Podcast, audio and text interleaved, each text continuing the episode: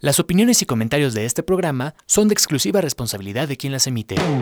Estás escuchando Amper, una estación de la Universidad Latinoamericana. Amper Radio presenta. Bien, bienvenidos a 35 milímetros con, con Olivier y conmigo Ismael, eh, que se transmite, recuerden, en Amper Radio todos los viernes. Olivier, bienvenido. Hola, ¿cómo están?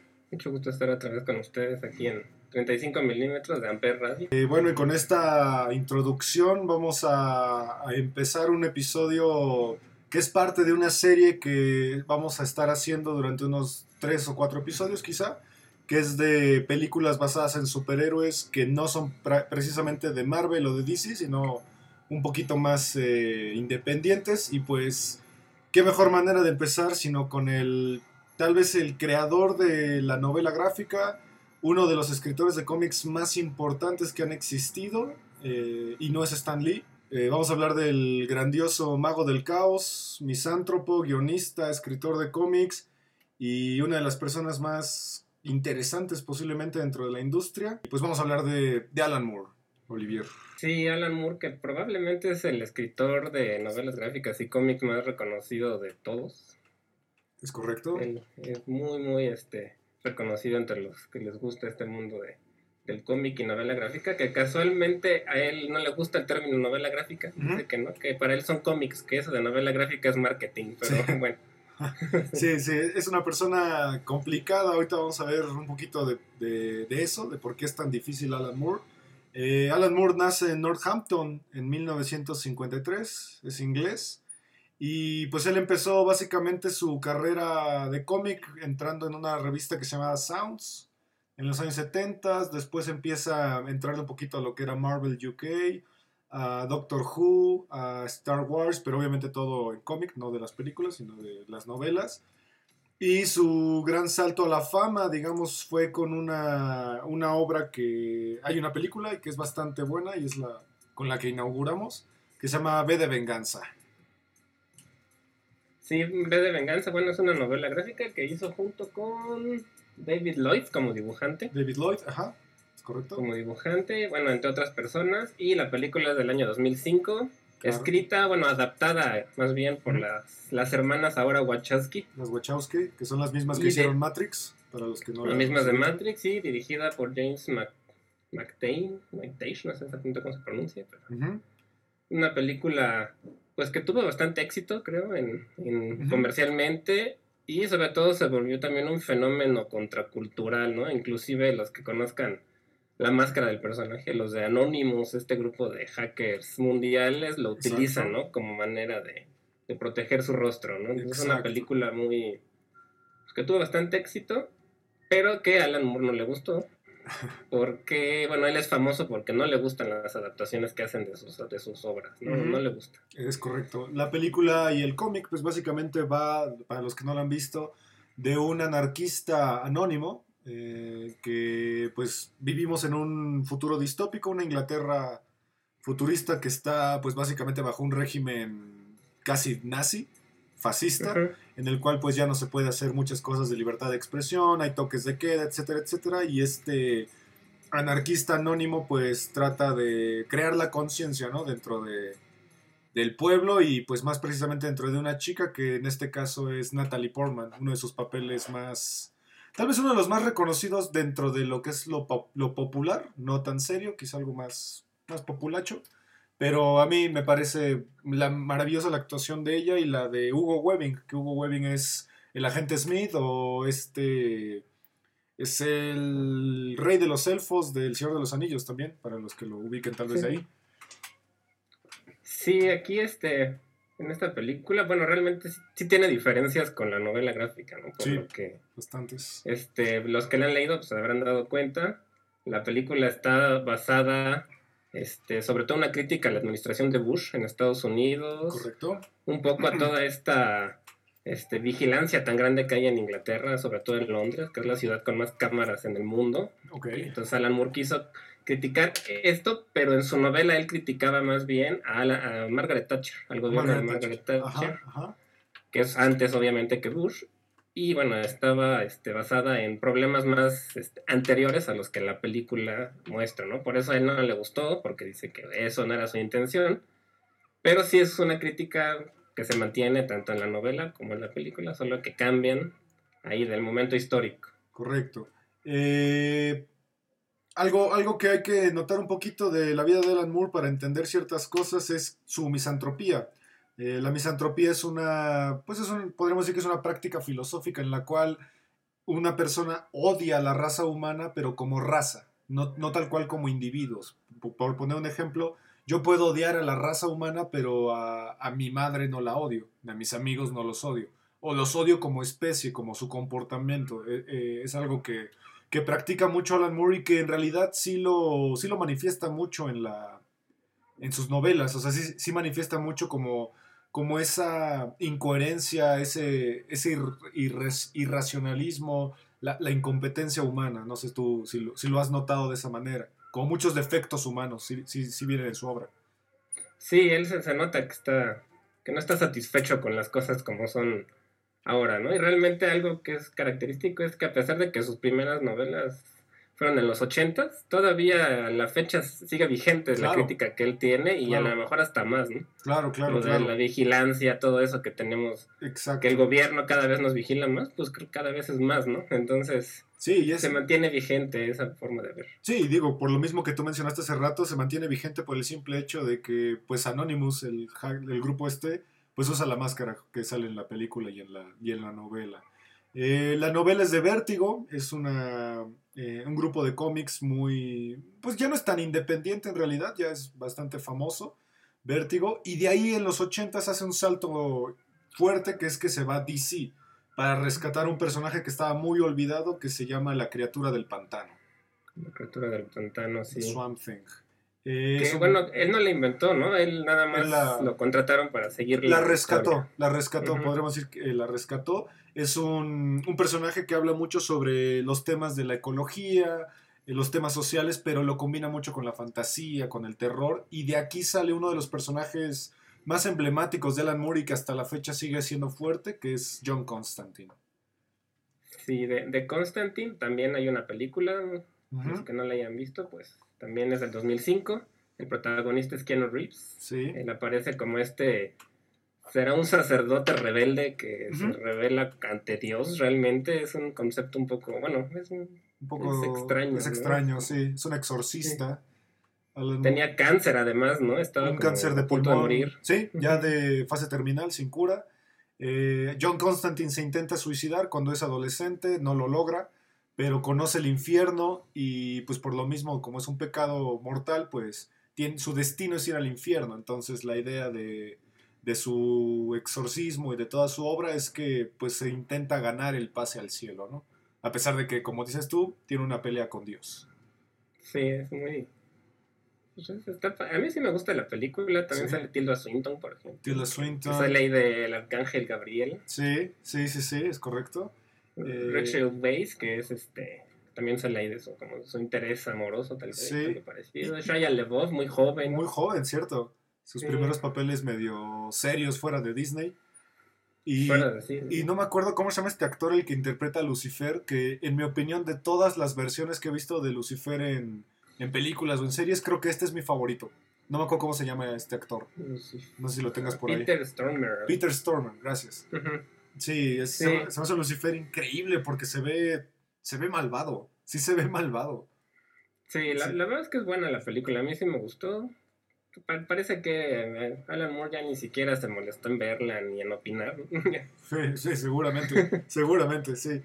Eh, Pero es buena, es buena. A mí sí me gusta y bueno, Keanu Reeves hasta la fecha es muy gustado por todos, ¿no? Entonces sus papeles suelen ser agradables. Claro, y, Alan Moore a partir de ahí, como ya empezó a ser un, escritor más eh, reconocido, empezó a, a, fomentar de que DC y que todas estas empresas estadounidenses contrataran a, escritores de otros países y creo que el ejemplo más claro de los que trajo es a Neil Gaiman, el creador de, Si alguien no conoce Sandman, a lo mejor lo conocen por Coraline, esta película de stop motion, tipo Tim Burton. Sí, que Neil Gaiman a la fecha también es bastante reconocido. Está, ahí anda al nivel de Alan Moore, tal vez un poquito bajo en cuanto a reconocimiento, pero es muy famoso también en cuanto a Sí. novela gráfica. Sí, También han hecho muchas películas basadas en su obra. sí, ahorita hay una serie que mencionabas la vez pasada que era Gods and Omens, si no me equivoco. Ajá. Good Good- Omens. Good Omens, buena. perdón, Good Omens. que está en Amazon Prime, Está buena. Está buena, sí, esa serie es buena. Y creo que todos hemos visto algo de Neil Gaiman y no nos hemos dado cuenta, igual que Alan Moore. Sí, exacto. Sí, Sí. Tiene tanta obra que, aunque no te des cuenta, algo has visto yo creo de él. Y siguen, bueno, la de Fatman ya están grabando la serie para Netflix. Súper. Sí, entonces, pues, sí, hay esa- gente muy emocionada. sí, ahí, ahí hablaremos un poquito más adelante o en otro episodio de Neil Gaiman, porque también es bastante fuerte su presencia.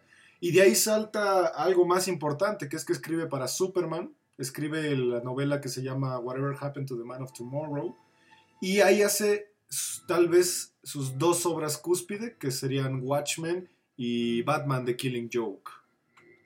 Exactamente.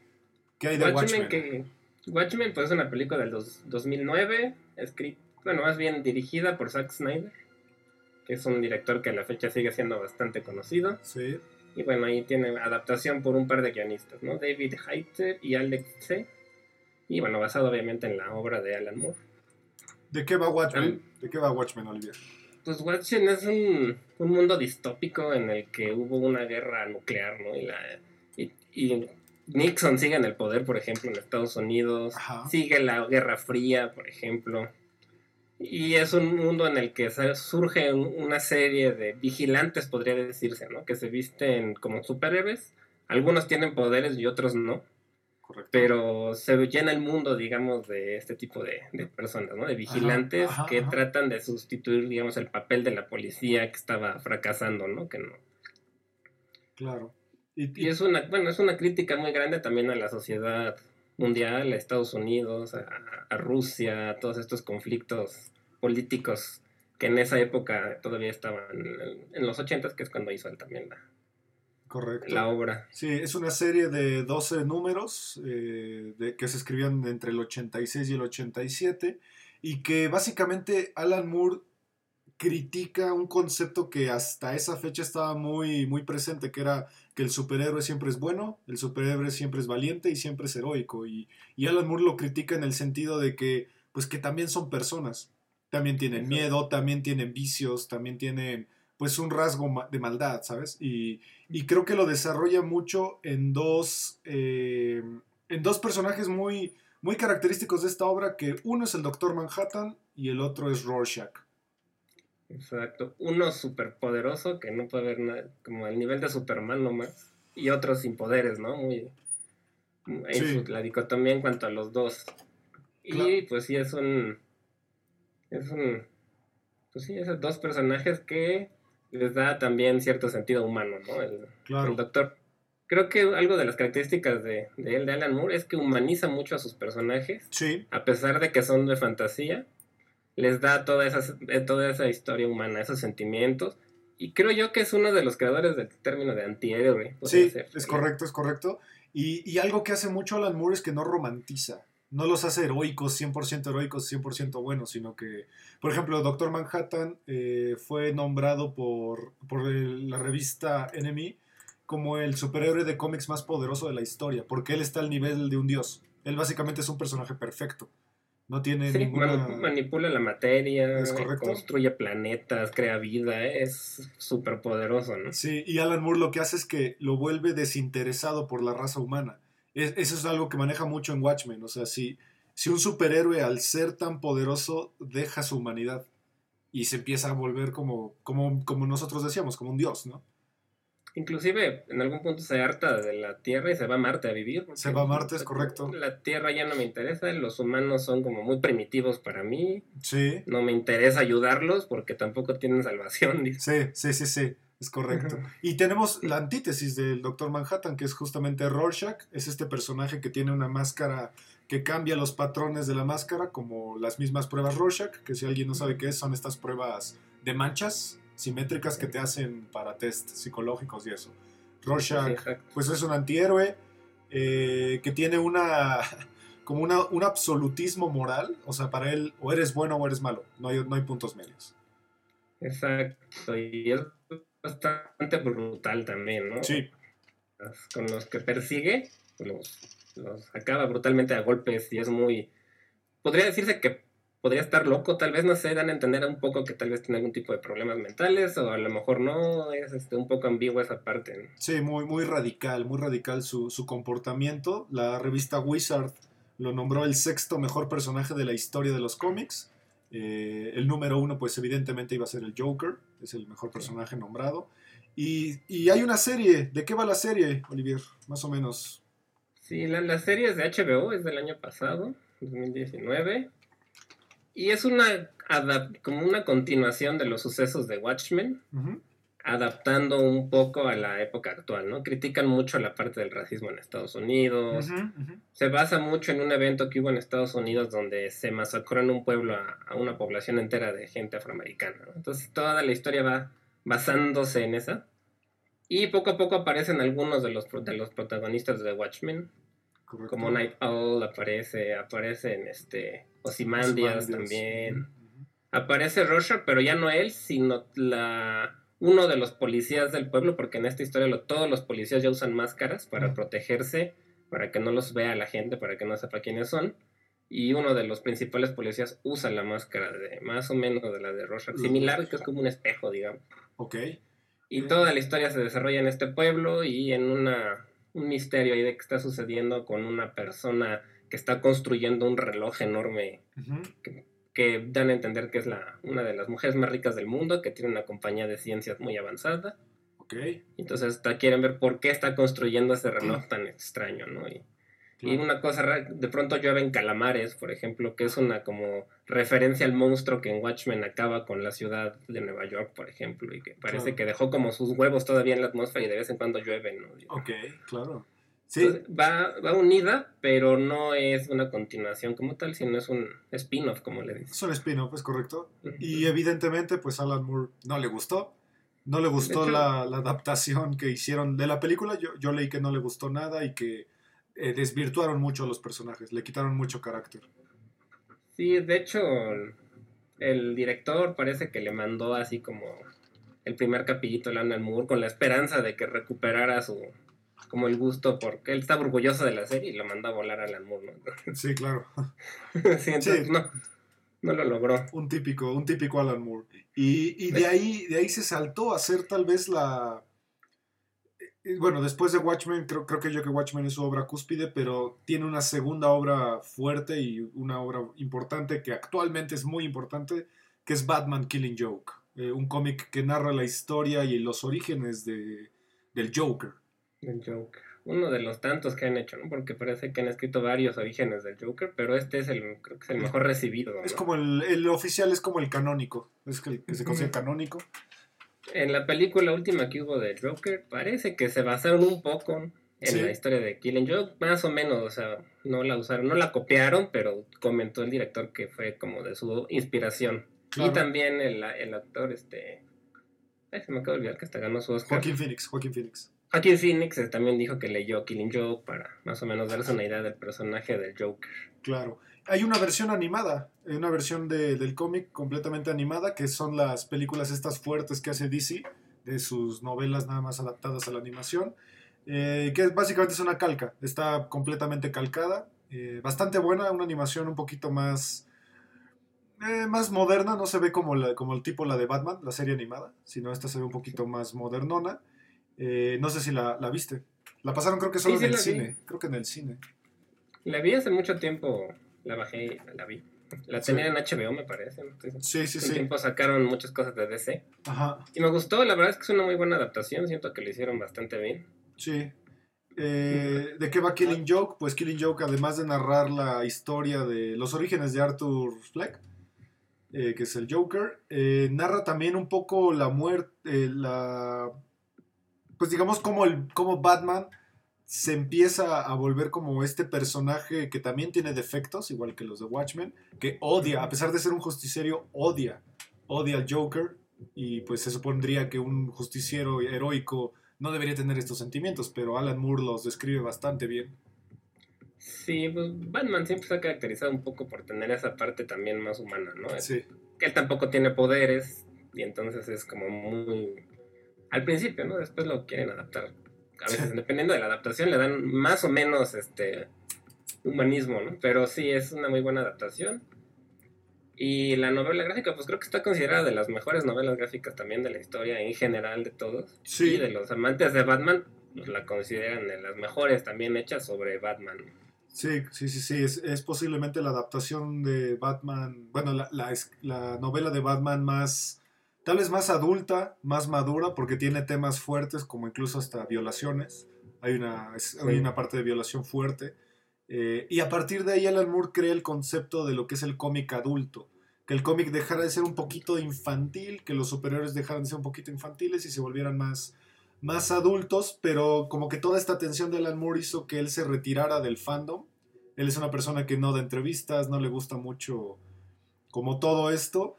Y en los 80, a final de los 80 abandona DC, se pelea con DC ya que él tenía como esta idea de que pues el material que escribía eh, el creador pues debía ser suyo, pero DC pues por la política decían que no, que era material de DC, pues la misma pelea de siempre, ¿no?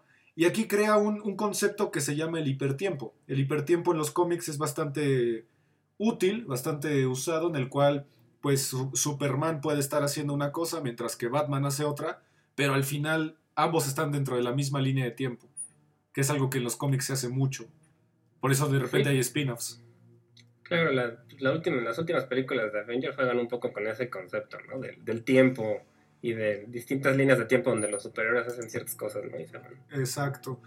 Y aquí empieza una etapa independiente, empieza a hacer unos cómics un poquito más personales. El primero que hace dentro de la línea independiente se llama ARG, que va para Artist Against Rampant, eh, Rampant Government Homophobia, que es un cómic que retrataba básicamente cómo el gobierno ligeramente y muy sutilmente trata de que los homosexuales y todo este mundo pues no sea bien recibido, como impedimentos de las bodas y la adopción.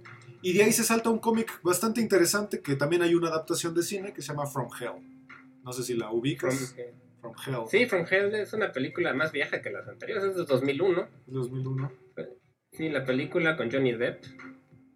Y bueno, habla un poco sobre Jack el Destripador, ¿no? Y el investigador que lo está buscando.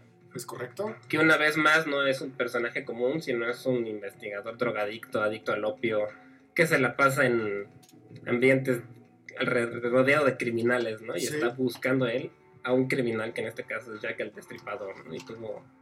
También es muy, muy conocida la novela gráfica, ¿no? Es muy, muy famosa. Sí, sí, porque aquí menciona su, uno de los conceptos más interesantes de Alan Moore, que es que eh, nosotros como sociedad creamos a los asesinos, creamos a los violadores, creamos a la gente malvada, porque pues vivimos en un sistema y como todos somos parte del sistema, todos cooperamos de cierta manera a crear a estos, a estos individuos, ¿no? Que en este caso es Son Jack el como una- Destripador. Una consecuencia, ¿no? De Es correcto. Es, es una consecuencia, esa es la palabra. Eh, Lo, lo maneja muy, muy interesante y la película es buena, a mí me gustó también, ya, ya tiene tiempo que la vi, pero siento que vale la pena, puede ser un tanto larga, dura dos horas, dos horas un poquito más. sí, sí, y poco Y conocida. bueno, John- Johnny Depp ahora no está en su mejor momento, Sí. mucha gente no le cae bien ya, a otros lo apoyan por todo lo que le ha sucedido con su esposa y estos Claro, alegatos de maltrato y todo esto. Claro. Pero bueno, en esa época estaba todavía en su pico, ¿no? De, Sí, como actor. sí es, es una de las más, más es, menos conocidas, perdón, es tal vez de las menos conocidas de, de Alan Moore, porque de ahí salta a una que, que creo que es de mis favoritas, que se llama La Liga Extraordinaria, The League of Extraordinary Gentlemen, que es una, es una novela gráfica que hace Alan Moore basándose en la Liga de la Justicia, pero en vez de poner superhéroes como los que conocemos, usa personajes de la literatura eh, clásica, ¿no? Usa al hombre invisible, al Capitán Nemo, a Dr. Jekyll and Mr. Hyde, a Tom Sawyer, a Dorian Gray, a las vampiresas de Drácula. Entonces, es una, es una combinación interesante. La película es de Sean Connery, que en paz descanse, se acaba de morir hace Sí, que poquito. acaba de morir, sí. Este, ¿La has visto? ¿Esa sí la conoces? Sí, la vi hace mucho. La verdad es que esta creo que es la que ha tenido peor recepción. Creo que casi todo el mundo concuerda con que es mala, sobre todo si la comparan con la novela gráfica. Sí. Y Alan Moore justo dijo que cuando vio esta película fue cuando decidió ya no meterse en nada que tuviera que ver con cine y dejar de ver todas las adaptaciones que hicieran porque creo que le, Sí. le decepcionó muchísimo en la adaptación de esta película. Sí, y, a mí sí me gusta, o sea, creo que la película es, bastante interesante ver este juego de personajes literarios eh, conviviendo como si fueran superhéroes. Es que bueno, lo que pasa es que Alan Moore es un escritor también, ya tiene dos novelas, una que se llama Jerusalén, que es bastante grande, y otra que se llama, bueno, es el, del viento, ¿no? El, sí. Alan Moore, La voz del fuego, perdón. La voz del, fuego. del fuego. Ajá. Y él es como muy fanático del lenguaje, entonces él es un asiduo investigador de la lingüística del lenguaje, del uso del lenguaje en el arte y de cómo puedes transformar conciencias a través del lenguaje, ¿no? Entonces por eso es que pues conoce tanto sobre escritores clásicos. Claro, claro. Y los adoptó muy bien en esta novela. Y, creo que es algo muy característico de si alguien preguntara como cuál sería la diferencia entre lo, las películas Marvel DC contra las películas de Alan Moore y es creo que es eso, el lenguaje. La manera en la que Alan Moore te describe a los personajes, te los desarrolla, porque creo que los desarrolla muy bien, es una de las habilidades más más interesantes de Alan Moore, que como habíamos dicho humaniza, y que no solo humaniza, sino que hasta cierto grado dejas de empatizar tanto con el superhéroe súper fuerte, súper poderoso, y, hasta los puedes llegar a odiar, de alguna manera. También una característica, creo es que los villanos tampoco son tan malos, o sea, tienen... Claro, claro, claro. También tienen su historia, también te, te puedes llegar a involucrar con el villano, el por qué es villano, lo puedes entender un poquito más. Y no es un tipo solamente malo porque es malo, sino tiene una razón de ser su maldad. Y muchas veces ni siquiera es tan malo como podría ser un villano clásico. Claro, algo, algo de lo que pecaba tal vez un poquito Stanley, que sus personajes villanos siempre eran malos, malos, malotes. Y este, como bien, bien mencionas tú, pues sí empatizas. Creo que el ejemplo más claro es Killing Joke. Cuando te das cuenta que el Joker es una construcción también de la sociedad este, corrompida. Exacto. En Watchmen también pasa eso, ¿no? sí. O, Simandias, que puede ser como el villano, que es un multimillonario. Pues todo lo que hace tiene una justificación que podría llegar a ser válida bajo, ciertos puntos de vista, ¿no? Correcto. Simandias, que es el, es el hombre más inteligente del mundo. Exacto. Es mencionado como el hombre más listo del mundo. Eh, pues hasta su, misma, su mismo plan malvado, si, lo, si te pones a verlo bien, no es tan malo. Es por un bien común a final de cuentas. Eh, exacto. Aquí tal vez una advertencia de spoilers, pero sí, o sea, Ozymandias pues, decide acabar con el mundo. O no acabar con el mundo, sino crear un, más bien un acontecimiento tan catastrófico que ayudara a que el mundo se uniera, más bien. Es correcto. Es correcto. Iba a matar muchísima gente como consecuencia, pero él buscaba que la gente se uniera a través de este acontecimiento.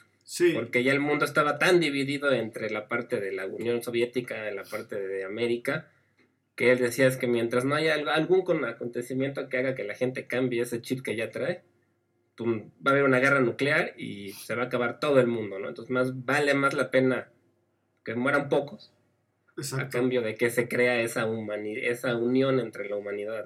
Claro, y ahí, y ahí entra mucho el papel del personaje que mencionamos hace rato, que es Rorschach, que Rorschach es el que descubre toda esta eh, pues, cortina de humo y pues su moral no le permite que se lleve a cabo y pues termina eh, sufriendo las consecuencias de tal vez meterse demasiado, ¿no?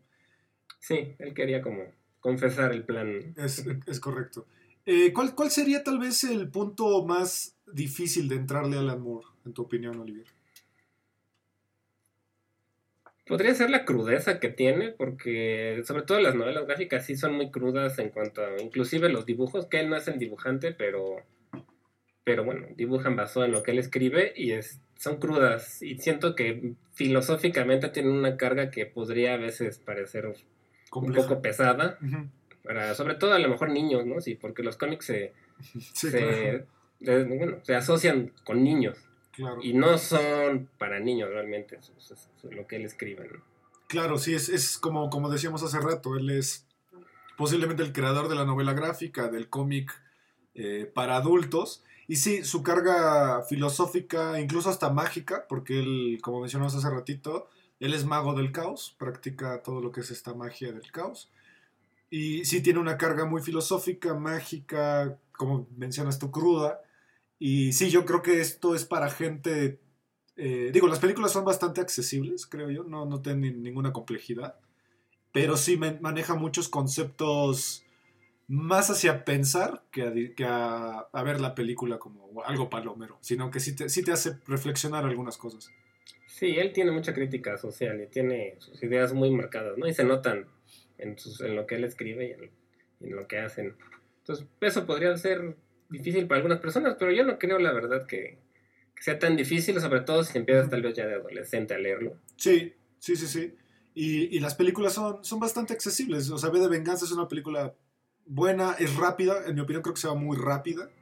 Eh, pasan muchas cosas. Watchmen es un poquito más de charla, más de, más de plática y de que entiendas algunas cosas políticas, tal vez. Y pues Constantine igual, es una película rápida, de acción, pasan muchas cosas. Eh, y La Liga Extraordinaria, pues igual, creo que es una película bastante veloz, bastante rápida. Creo que la- lo pesado es la novela, no tanto la película. Sí, tal vez Watchmen podría ser la más difícil de ver porque es larga y a mucha gente le parece aburrida. Porque Sí. no hay demasiada acción de, típica de superhéroes. Entonces, Sí, mucha gente me ha comentado que le parece muy aburrida. sí, puede ser, Pero- puede ser. La- Pero no, o sea, en general valen la pena todas sus obras. Y yo sí leería las novelas gráficas, les gustan las películas, porque sí cambian muchas cosas. sí.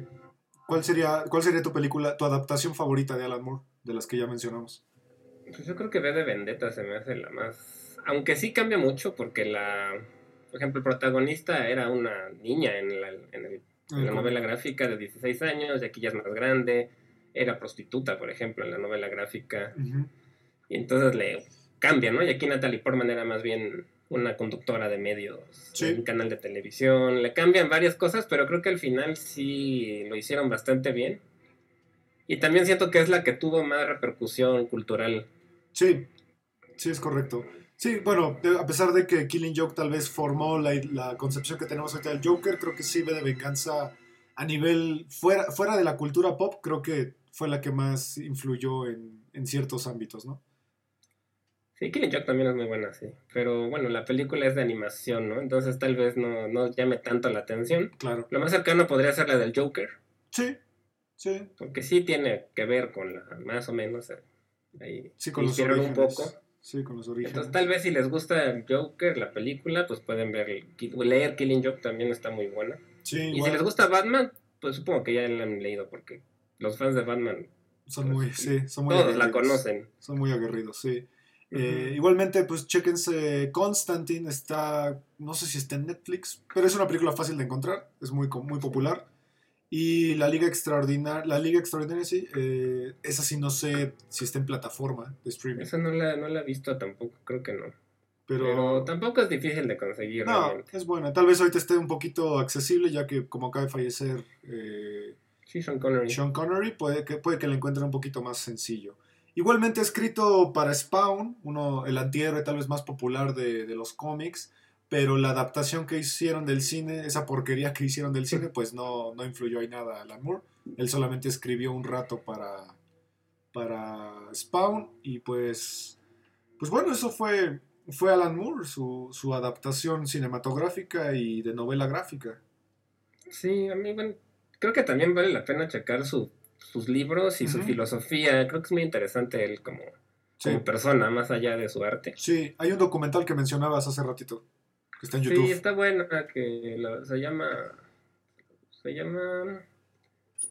The Manscape of Alan Moore. Entonces, hablan un poquito de su vida y después él explica su filosofía personal y cómo ve la vida, cómo está en contra del capitalismo, por ejemplo, cómo explica un poco por qué no le gustan sus adaptaciones, porque él dice que está en contra de la mercadotecnia con sus obras, que no le gusta que hagan películas, que hagan series, que vendan muñequitos, que Claro. sobreexploten la historia, un poco lo que están haciendo con Star Wars, por ejemplo. Claro. Él está en contra de eso. Entonces sí, vale la pena, así lo entienden, porque mucha gente lo tiene en un concepto de es un sangrón. sí. Pero ya cuando lo escuchas, lo lees un poco más, creo que, Creo que te lo entiendes, entiendes por qué es como es. Sí, es que tal vez, tal vez la gente estaba como muy acostumbrada a alguien como Stan Lee. Que Stan Lee como que siempre es chido, siempre es empático, siempre es como el, el buena onda. Y Alan Moore es un poquito más, más reservado en cuanto a lo popular. Y él, pues de hecho en el 2016 decidió retirarse de la industria del cómic porque ya, pues ya no, no, no creía mucho como en todo eso, ¿no? Sí, la verdad es que pues todo lo contrario, de hecho, de Stan Lee. Stan Lee era supermercadotecnia, hizo un imperio enorme. Y Alan Moore, de hecho, parece que le, le cedió los derechos de muchas de sus novelas gráficas a los dibujantes, por ejemplo. Que eso se me hace, se me hizo bien de él, porque muchas veces no toman en cuenta el dibujante. Claro, claro. Y él sí les dio los derechos de, de muchas de sus novelas a los dibujantes. Sí, de hecho, su, su dibujante de, de, cabecera siempre fue Dave Gibbons, que es el que dibujó Watchmen, que tiene un estilo muy, muy particular, muy crudo. Denle una checada. Todas estas novelas eh, las pueden encontrar sin problema en Gandhi o incluso en Sanborns. Yo, yo he comprado sí. varias de ellas en Sanborns, en Gandhi. Eh, en Amazon también. En Amazon, es correcto. Uh -huh. mm, a Watchmen es la, tal vez un poquito pesada de leer, pero si le agarras la, la onda, creo que está bien. Está bastante interesante. Y pues bueno. Y si, si les gusta el, el existencialismo, sí. también un poco, creo. Es correcto. Trae, tiene mucha carga de, de, ese estilo. Es correcto. Y pues bueno, esto, este es el primer episodio que vamos a hacer de una serie de películas adaptadas de cómics que no son Marvel, no son DC. Eh, y pues bueno, espero lo hayan disfrutado y que quieran indagar un poquito más en, en la historia o en la obra de Alan Moore. Eh, recuerden que este podcast lo vamos a estar subiendo los viernes en Amper Radio de la Universidad Latinoamericana. Este, revisen las redes sociales, ya tiene redes sociales Amper Radio, uh -huh. revísenlas también, ahí están dando mucha, mucho contenido para que lo revisen. Claro, chequen los demás podcasts también de nuestros demás compañeros o incluso hay de alumnos, entonces denles por ahí una, una escuchada porque eso también nos, nos ayuda bastante a, a, saber su opinión. También queremos saber su opinión de, de Alan Moore o de los otros episodios que hemos hecho, ¿vale? Eh, Olivier, gracias. Gracias, gracias. Gracias a ti. No, nada más despedirnos. Muchas gracias, Ismael, por este tema que es tu fuerte, por lo que se, te, te, gusta mucho. Sí, amo a Alan Moore. Alan Moore es, es un tipo fantástico.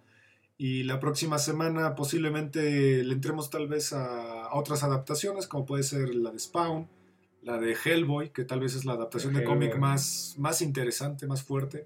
O Frank Miller, que Frank Miller también ha hecho bastantes adaptaciones de su obra. Sí, Frank Miller también es bastante importante. ¿no? Es fuerte. Bien, entonces pues síganos ahí en Amper Radio de la Universidad Latinoamericana. Somos Olivier e Ismael y pues esto fue 35 milímetros. Olivier, gracias. Buen día. Descansa. Gracias, Ismael. Chao. Hasta luego. Gracias a todos. Amper es una estación de la Universidad Latinoamericana. Amper Radio presentó